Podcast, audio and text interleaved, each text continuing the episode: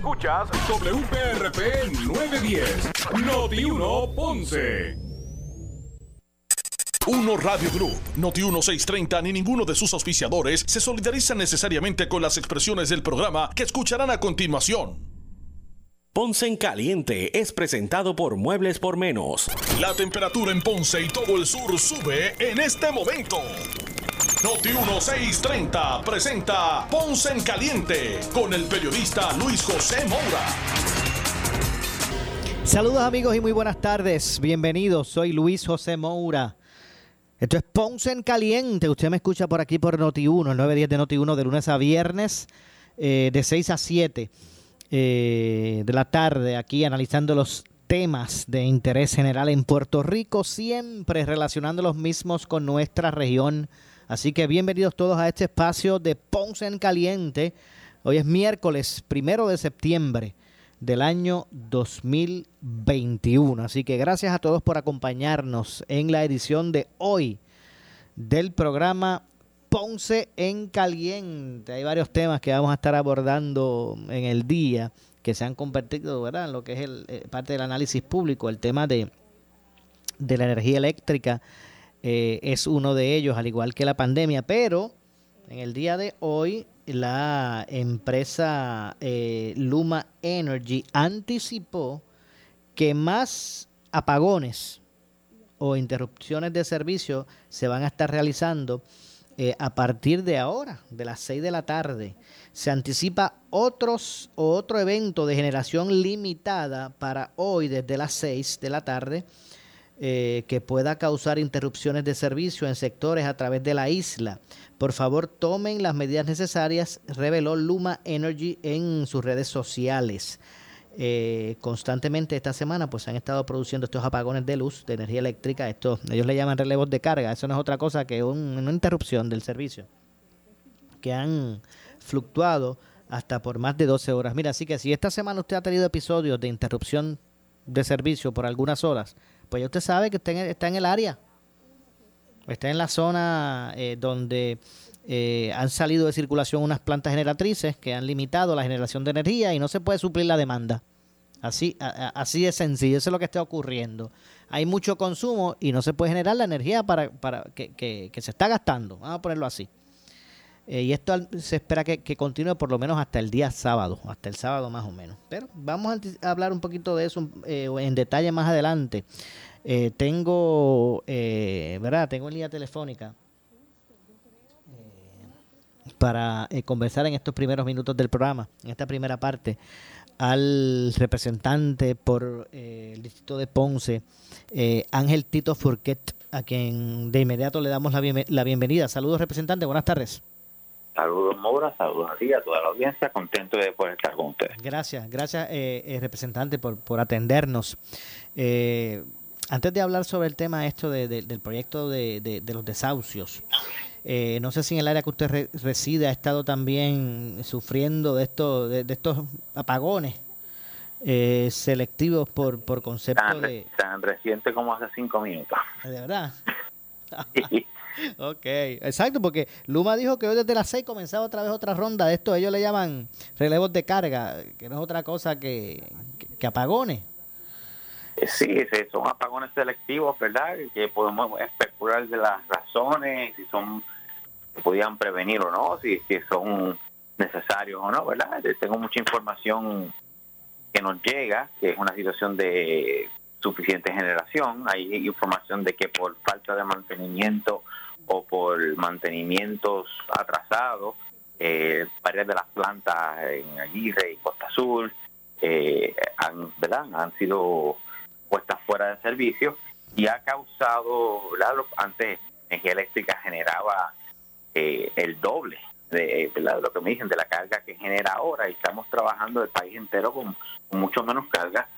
Eh, hay mucha información surgiendo, ¿verdad? Y quiero ser cuidadoso, no quiero legitimar alguna que no sea cierta, pero nos llega información de que hay una intención también, ¿verdad? Y hoy sale expresiones del gobernador que, que se dirigen hacia eh, privatizar y, eh, la generación de energía, a la cual en teoría, en filosofía, yo no soy necesariamente opuesto, pero si Luma es la muestra de la calidad ¿verdad? De, de, las empresas que van a estar participando, pues entonces tenemos un grave problema, porque desde que Luma entró, ha sido eh, inconsistente en el servicio, eh, bien deficiente, poco responsivo, eh, no nos responden a casi nada y obviamente no tenían los recursos, no estaban preparados para la transición el primero de junio, tal y como lo advertimos y lo plasmamos en una resolución que pedía aplazar el contrato por lo menos seis meses adicionales, que se hacía una transición y ciertamente no cuentan con la, la, empleomanía necesaria, los recursos, el expertise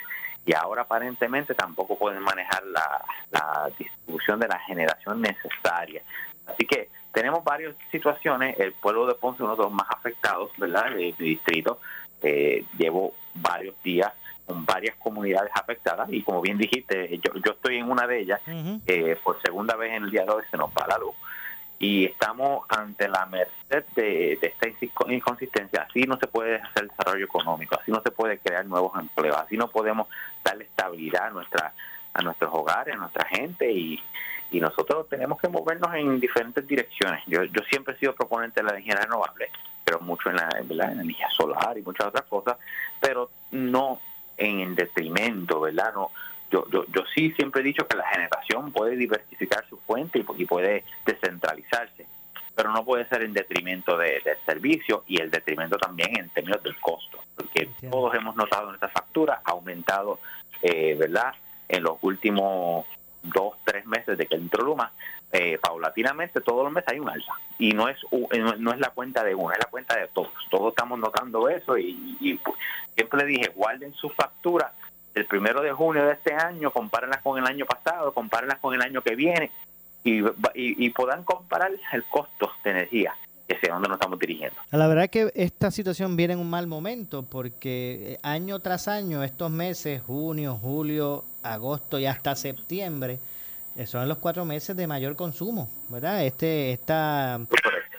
Entonces, eh, todos los demás consumos, todos los, todos los años se sabe que estos meses son los que que mayor demanda existe eh, por el consumo y, pues entonces pues esto estas plantas salen en circulación ya sea por algún tipo de avería o por falta de mantenimiento pero pero había que prever que estos meses pues vamos vamos a, vamos a tener listo vamos a tener esto aceitado estos cuatro meses.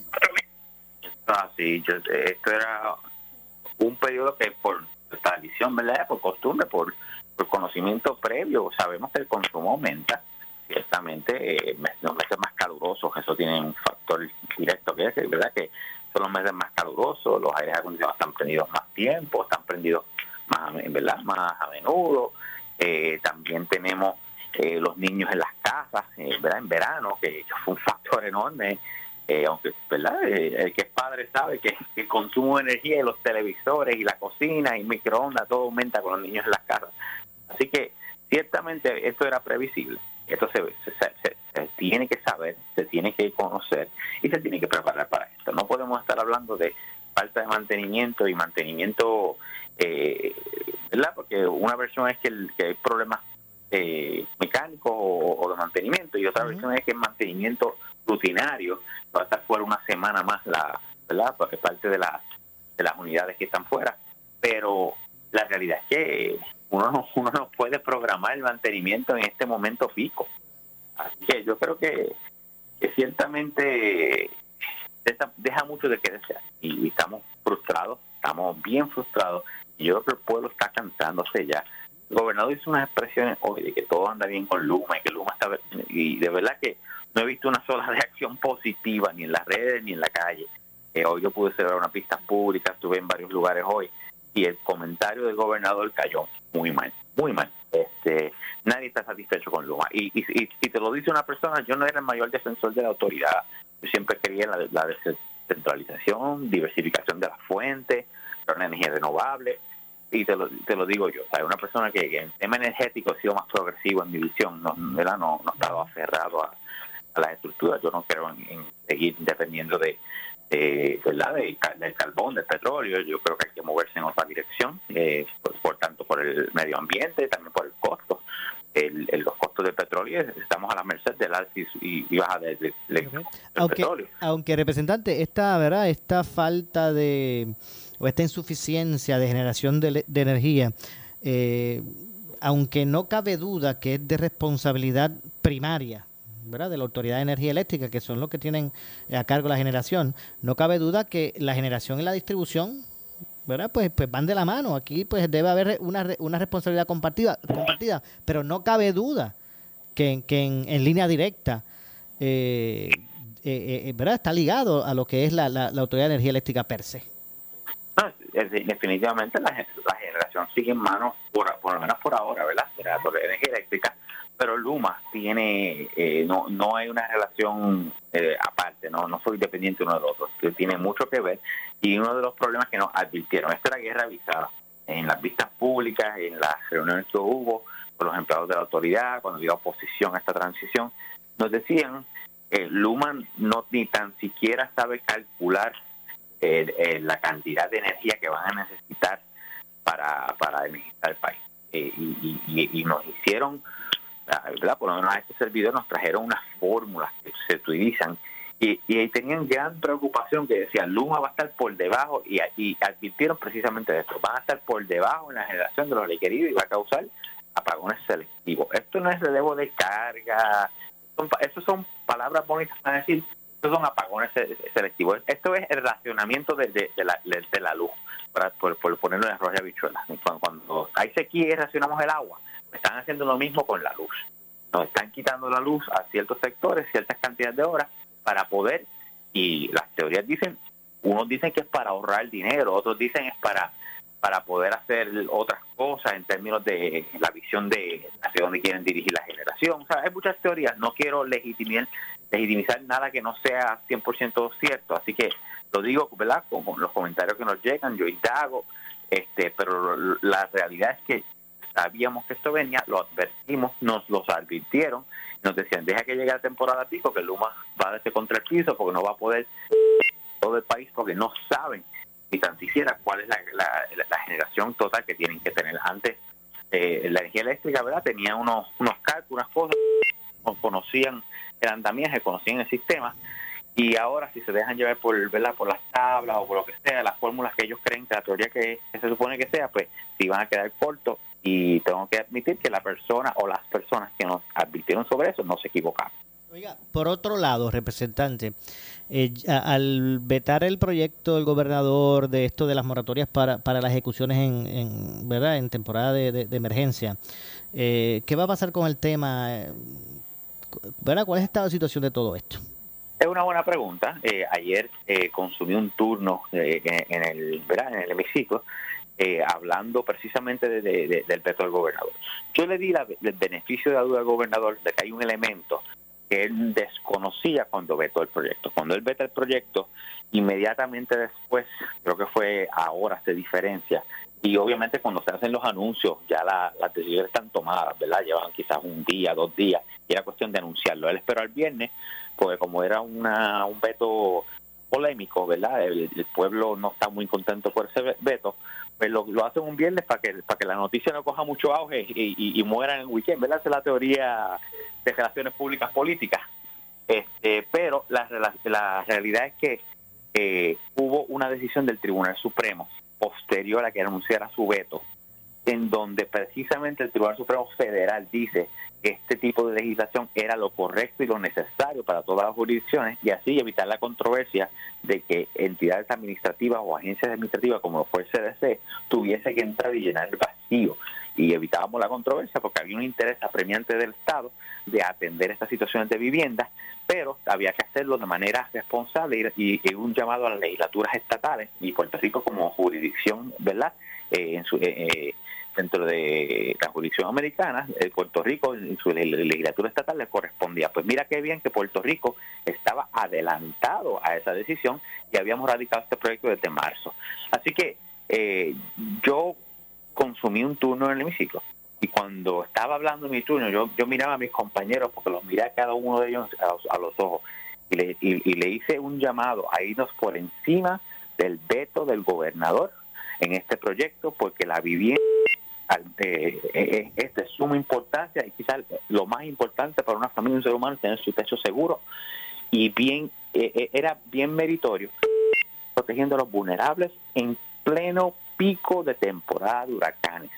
Yo miré a, cada uno de mis compañeros mientras hablaba. Tengo que confesar que hubo reacciones bien positivas de muchos de ellos, incluyendo fuera de mi delegación. Todas las minorías, excepto el PNP, se comprometieron a dar el voto para irse por encima del veto y conté con ese voto. Y para mi sorpresa, cuando indagué con algunos de los compañeros del Partido Nuevo Progresista, eh, voy a reservarme algunos nombres, ¿verdad? Porque hay un issue de disciplina de partido, pero me hicieron acercamientos que estaban dispuestos a darme el voto. Era la matemática nos decía en ese momento que teníamos los votos para irnos por encima del veto y el portavoz del Partido Nuevo Progresista, Johnny Méndez, pidió que se le diera hasta la próxima sesión porque van a sentarse como partido a dialogarlo y van a dialogar con el gobernador porque mis argumentos fueron convincentes y ellos estaban considerando revivir la, medida mediante el, mecanismo de reconsideración de irse por encima del veto del gobernador. Así que les adelanto y te, te, adelanto, tienes la, la, la hasta ahora, tienes la primicia. El próximo martes está en agenda, ya se solicitó la reconsideración y está en asuntos pendientes. El próximo martes, si Dios quiere, vamos a estar llamando la, la medida nuevamente al floor para auscultar la posibilidad de irnos por encima del veto al gobernador y hay una posibilidad muy real que el Partido No Progresista, al menos que su presidente y gobernador los amarre bien amarrados los próximos días, este, el Partido No Progresista estaba considerando eh, dar los votos porque necesitamos dos terceras partes para irnos por encima del veto, porque son 34 votos. Disculpe, eh, representante, repítame eso que usted dijo. Ok, nosotros necesitamos 34 votos para irnos por encima del veto. Sea que necesitamos eh, votos de todas las delegaciones, incluyendo el Partido Nuevo Progresista. Esa es la realidad matemática de la Cámara. Nosotros en la delegación del Partido Popular somos 26. Las minorías no PNP son eh, cuatro adicionales, que son 30 votos. Yo necesitaría por lo menos cuatro votos del Partido No Progresista para poder irme por encima del veto del gobernador. Hasta ahora hay una posibilidad real. Conozco de por lo menos cuatro o cinco compañeros del Partido No Progresista que están inclinados a votarle a favor de irse por encima del veto. Son personas razonables, son personas que entienden que la vivienda es bien importante y como me dijeron en privado, ¿verdad? No voy a decir quién, me dicen yo no puedo seguir votando en contra de la gente porque mi partido me llama a votar a favor de, otros intereses. ¿Y qué es lo que van a hacer el, el martes? El martes vamos a estar llamando a votación nuevamente la medida en reconsideración para irse por encima del veto del gobernador. Ok, así que eso es lo que se pretende establecer. Bueno, pues vamos a ver si usted, eh. usted dice que hay buena posibilidad. Mira, para mi sorpresa, yo pensaba que era un issue que se iba a ir por la línea partidista, porque difícilmente una delegación se va en contra de su, de su gobernador, ¿verdad? De su partido. Pero para mi sorpresa, y, y, les confieso que mi turno lo hice sin libretos, sin notas, me, hablé del corazón, de verdad, hablé del corazón, hablé como a mí me gusta hablar, sin libretos, sin sin ensayo, simplemente hablé con total honestidad. Y creo que el mensaje, ¿verdad? Y lo, tengo en mis redes sociales, creo que lo estamos colocando. Yo creo que el mensaje le llegó, le llegó a muchos de ellos. Eh, yo se lo vi en los ojos cuando los miraba, yo los miraba a los ojos cuando hablaba y, y, fui uno a uno, los miraba y le hablaba pausado, con información, con datos, y apelando a, la mejor versión de cada uno, ¿verdad? Apelando a proteger los vulnerables, al pueblo, pensando en que puede ser un familiar, una amistad, un constituyente que, que, pierda su casa porque simplemente pasó un huracán y no pudo no pudo pagar la renta en dos o tres meses. Nos pasó a todos, me pasó a mí como abogado eh, eh, durante María. Los tribunales cerraron por cuántos meses. Entiendo. Fue general de, hecho, el representante, disculpe, eh, para efecto de nuestra audiencia, eh, explíquenos de qué es lo que se trata el proyecto que vetó el gobernador. ¿Cómo no? Eh, bien importante, ¿verdad?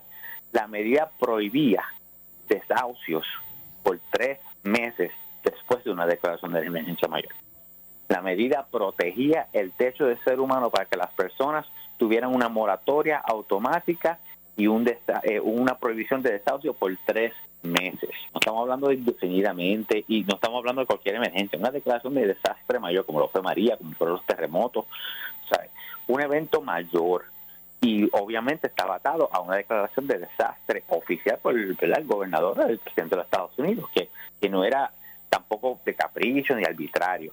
Y requería la solicitud de la misma mediante un proceso que tenía que demostrar que sus ingresos fueron afectados, que no era para todos, así, ¿sabes? Porque yo sí sé que del otro lado hay personas que se ven afectadas, hay arrendadores que tienen una o dos casitas y las alquilan y viven de esas alquileres.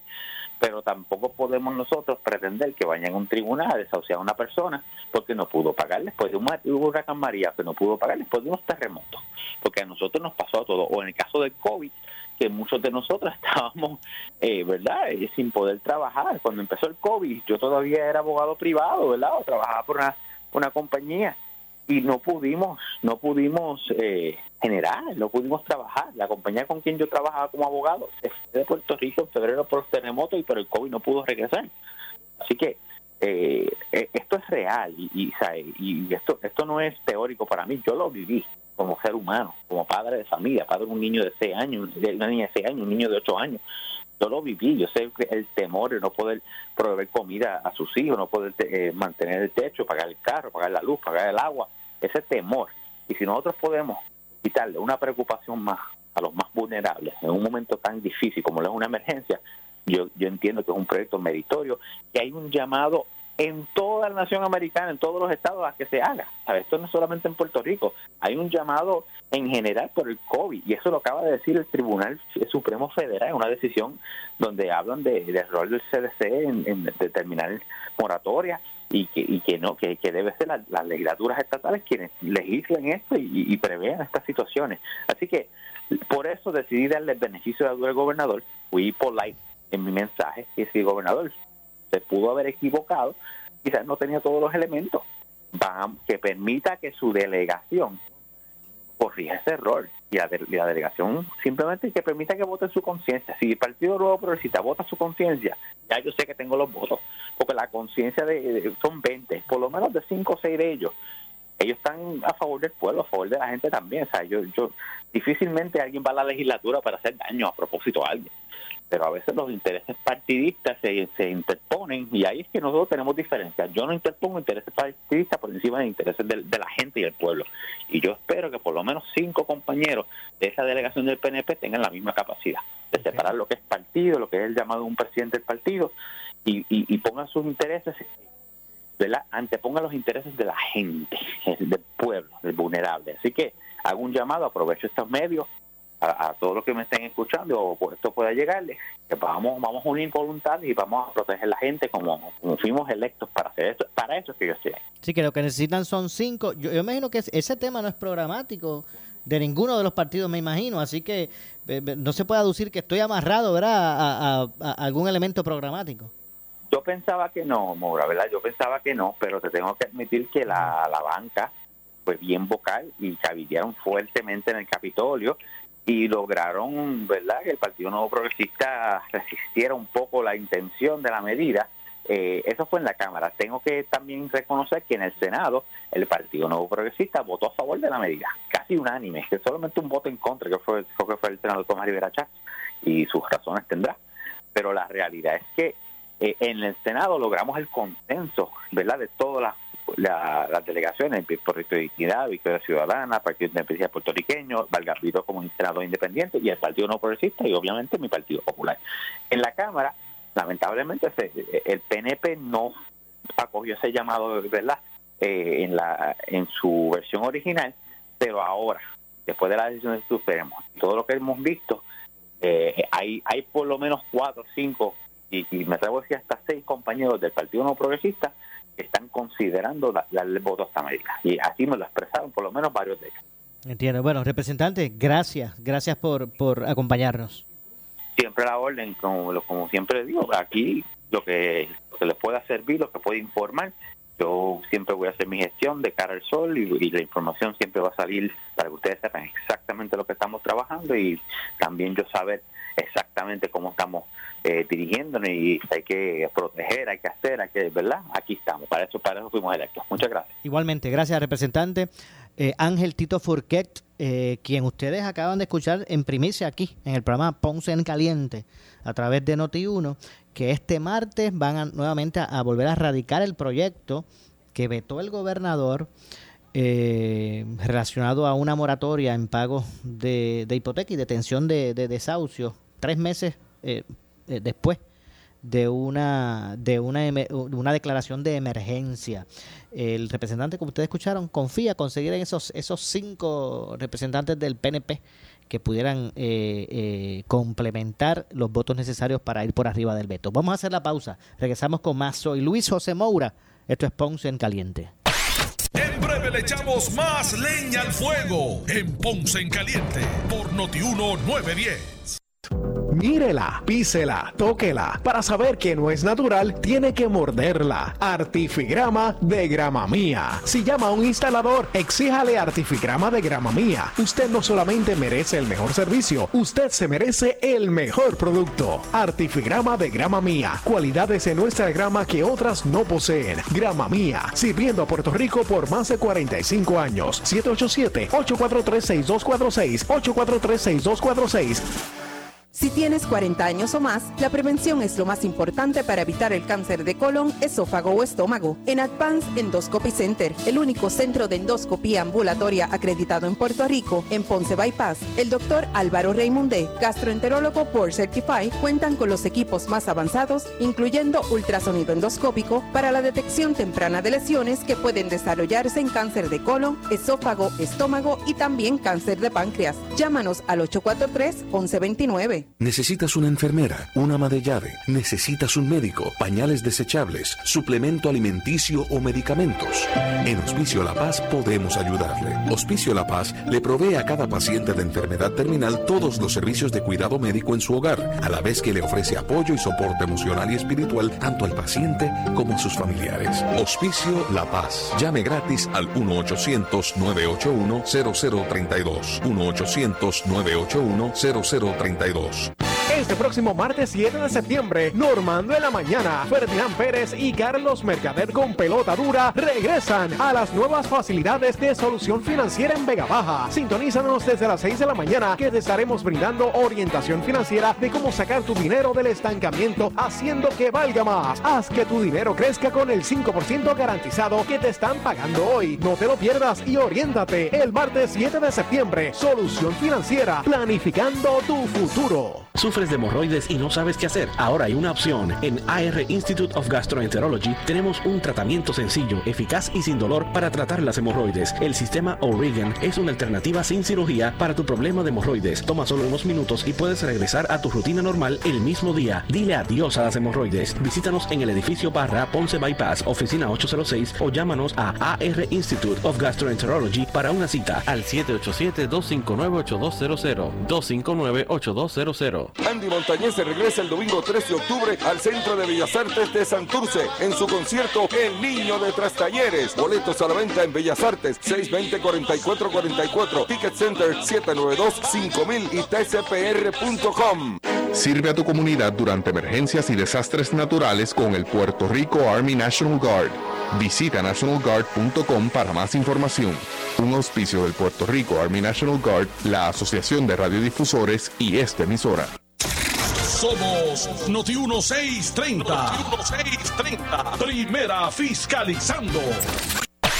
En breve le echamos más leña al fuego en Ponce en Caliente por Noti 910. ¿Qué buscas? Muebles en seres o matrices. Muebles por menos lo tiene. Sin necesidad de crédito y con pagos mensuales bajísimos. Una gran cantidad de mercancía lista para entrega inmediata. Gabinetes en PVC, alacenas y barras para que tu cocina se vea nítida. Además, salas, cuartos y comedores. A precios que le gustan a tu bolsillo. Échale un vistazo a lo nuevo en Muebles por menos. Salinas Villalba y Ponce. Carretera 14 frente al cementerio. Visita su página de internet. El área sur está que quema. Continuamos con Luis José Moura y Ponce en Caliente por el 910 de tu radio. Bueno, estamos de regreso, estamos de regreso. Soy Luis José Moura. Esto es Ponce en Caliente. Usted me escucha por aquí por Noti1, el 910 de Noti1, de lunes a viernes a las 6 de la tarde, analizando los temas de interés general en Puerto Rico, siempre relacionando los mismos con nuestra región. Así que vamos a regresar un poco también a hablar sobre el tema de la energía eléctrica. Eh, antes, ustedes escucharon, acaban de escuchar por aquí, por Ponce en Caliente, en primicia, que este próximo martes el representante Ángel Tito Furquet pretende nuevamente radicar el proyecto vetado por el gobernador en términos de establecer unas moratorias a los pagos de hipoteca y evitar de, y, y, y, evitar desahucios tres meses después que se establezca un estado de emergencia eh, en, en, Puerto Rico tras alguna situación de, desastre o de emergencia. Eh, y eh, entiende que los cinco votos necesarios para ir sobre el veto del gobernador hay buenas posibilidades que los tengas de acuerdo a, lo que ustedes acaban de escuchar aquí eh, del representante Ángel Tito Furquera. Así que vamos a estar dando seguimiento a este asunto. Y sobre el tema de la energía eléctrica. El negociado de, energía va a pedir eh, a Luma Energy respuestas sobre los, los apagones. Y es que el negociado de energía de Puerto Rico citó a los directivos de Luma Energy para que expliquen este viernes eh, mediante modalidad virtual el porqué de los apagones. El negociado de energía ordena a Luma y a la autoridad comparecer en conferencia técnica virtual el 3 de septiembre, el, viernes, este viernes, a la una de la tarde, en a conferencia y comparecer el personal de Luma y de la autoridad con conocimiento directo de las causas, circunstancias y consecuencias de la limitación en capacidad de generación disponible. Eh, el personal de Luma y de la autoridad deberán estar preparados para, entre otras cosas, explicar cómo la limitación actual de capacidad de generación eh, afecta la proyección de generación sostenida de energía como parte de la revisión eh, trimestral, de los factores de y cláusulas de, ajuste por combustible. También deberán explicar las medidas tomadas, eh, si alguna, para evitar recurrir a relevos de carga controlados similares a los efectuados en estos pasados días. Deberán además también explicar el curso de acción eh, a las medidas eh, y las, o las medidas concretas, debo decir, o tomar o a tomar para prevenir o evitar que esta situación de falta de capacidad de generación sea una recurrente que se, que se eh, repita constantemente, especialmente durante los próximos meses de, de, alta demanda. El personal de Luma y de la autoridad debe estar preparado para contestar bajo juramento las preguntas de los comisionados y del personal del negociado de energía sobre esta situación. Reza la, situación, así que repito, el negociado de energía va a citar tanto a Luma como a Energía Eléctrica para que expliquen esta situación con los, relevos de carga y estos apagones eh, selectivos. Así que eh, durante esta semana, y esto va a ser el viernes a la una de la tarde, este viernes a la una de la tarde, durante esta semana eh, ¿verdad? Una gran cantidad de clientes de Luma eh, han experimentado interrupciones de servicio ante la, el argumento de deficiencias en la generación que, tiene a su cargo la Autoridad de Energía Eléctrica. Según ha explicado eh, la Energía Eléctrica, varias unidades generadoras han salido de operación por fallas y otras están bajo el plan de mantenimiento.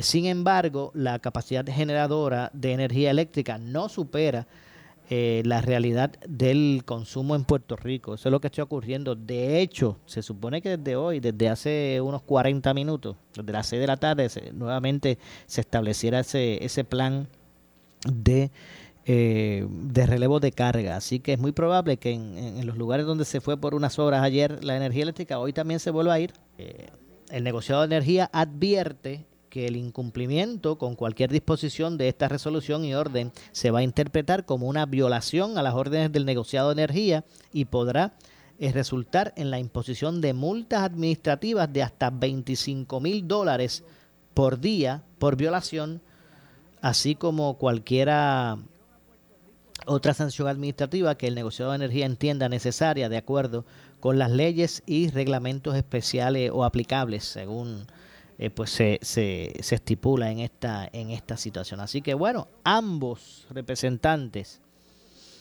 personal representante de Luma como de Energía Eléctrica, deberán comparecer mediante a esta, ¿verdad? esta situación, a esta citación de modalidad virtual el próximo viernes que es 3 a la una de la tarde eh, para comparecer eh, ante el negociado de energía.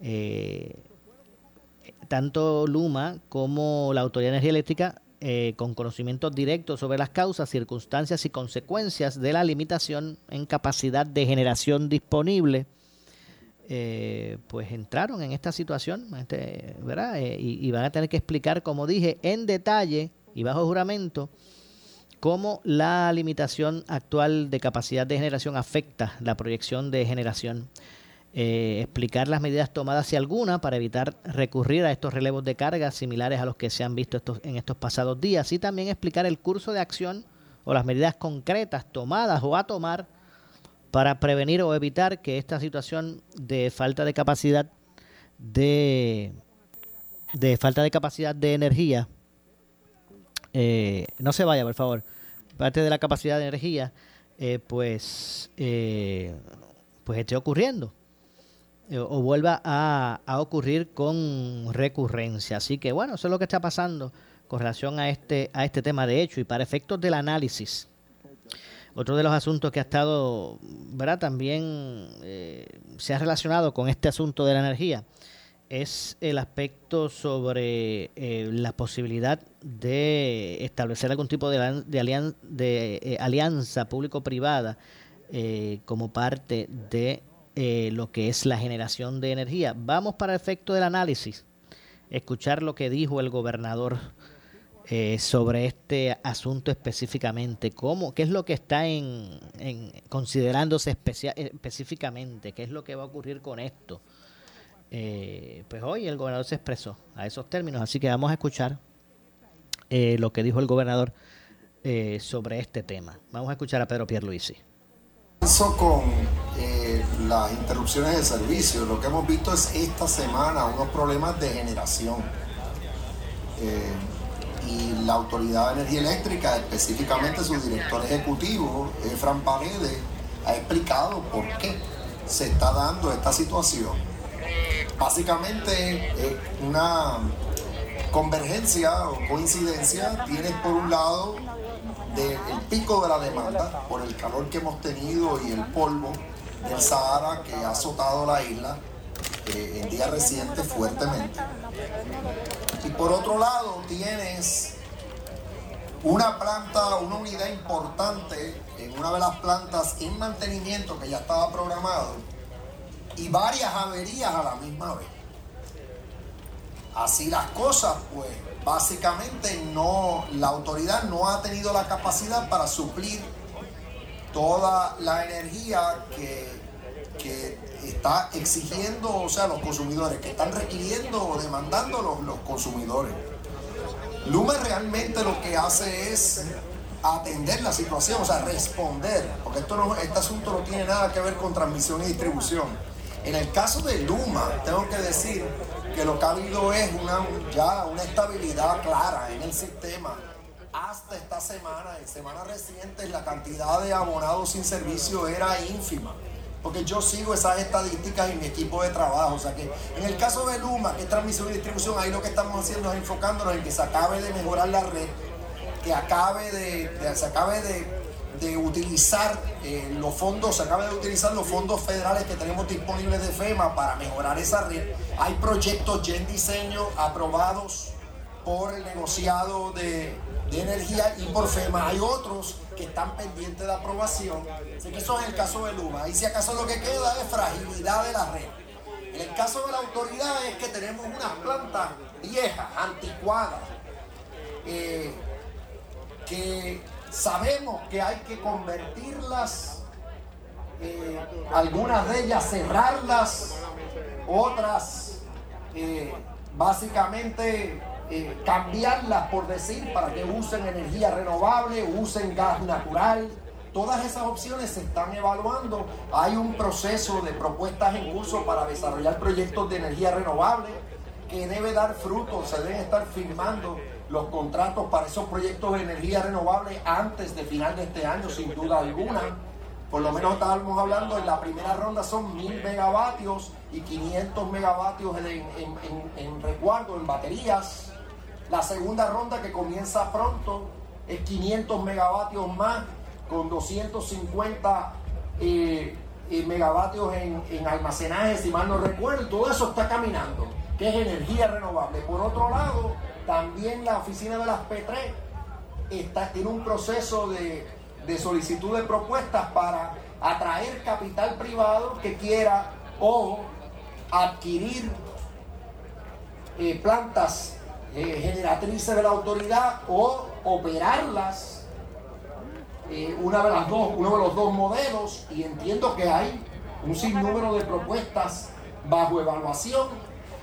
Esa es la solución de lo que está pasando con la generación. O sea, salvo que sé que hay una turbina de General Electric que se mencionó en Costa Sur que se averió y que es una turbina de reciente adquisición, salvo eso, otra vez estamos hablando de, una, de unas plantas que hay que cambiar, hay que, hay que ya evolucionar, hay que salir de estar quemando petróleo. Eh, un dato adicional que añado es que está ante el negociado, si no está, está tramitándose el que tengamos lo que le llaman los picking units los picking units que tenemos ahora mismo, esas son unas plantas de, de menor tamaño que precisamente entran cuando hay fallas en la generación como las que tenemos. Pero el problema de las que estamos usando ahora es que queman diésel. Y el diésel es bien costoso. Y a mí me consta que hay propuestas para cambiar esas plantas, que le llaman otra vez en inglés picking units, a cambiarlas para gas natural. Y si mal no recuerdo, creo que el negociado todavía no le da un luz verde a eso está en, proceso. Pero esas son las cosas. Aquí en el lado de transmisión tenemos una red bien frágil, en el lado de las plantas, unas plantas obsoletas, viejas, que hacemos de tripas corazones. Eh, y yo sé que el personal de la autoridad está dando la milla extra. Y yo sé, como dije anteriormente, que Luma, ya las quejas de Luma del principio son quedaron atrás. O sea, realmente ya no hay ese tipo de quejas con Luma. Al revés, el servicio se está dando y se está dando eh, muy bien, muy bien. Es toda la información que me llega.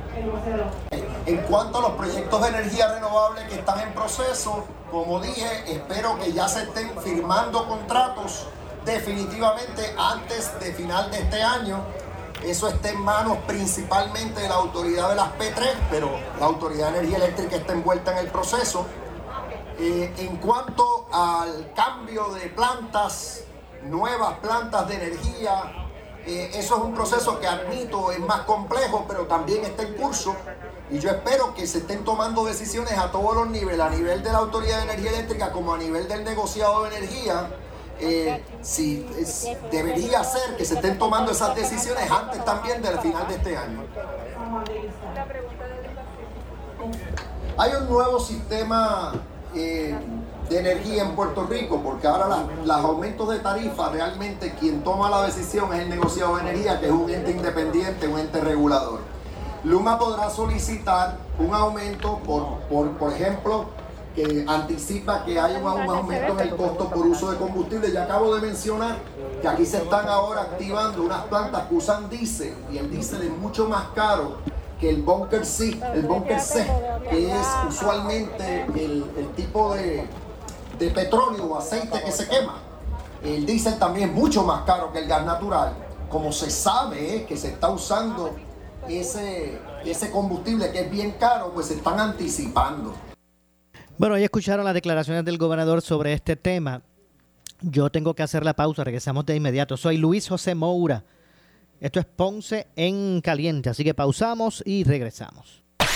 En breve le echamos más leña al fuego en Ponce en Caliente por Notiuno 910. ¿Qué buscas? ¿Muebles en seres o matrices? Muebles por menos lo tiene, sin necesidad de crédito y con pagos mensuales bajísimos. Una gran cantidad de mercancía lista para entrega inmediata. Gabinetes en PVC, alacenas y barras para que tu cocina se vea nítida. Además, salas, cuartos y comedores a precios que le gustan a tu bolsillo. Échale un vistazo a lo nuevo en Muebles por menos, Salinas Villalba y Ponce, carretera 14 frente al cementerio visita su página de internet. El área sur está que quema. Continuamos con Luis José Moura y Ponce en Caliente por el 910 de tu radio.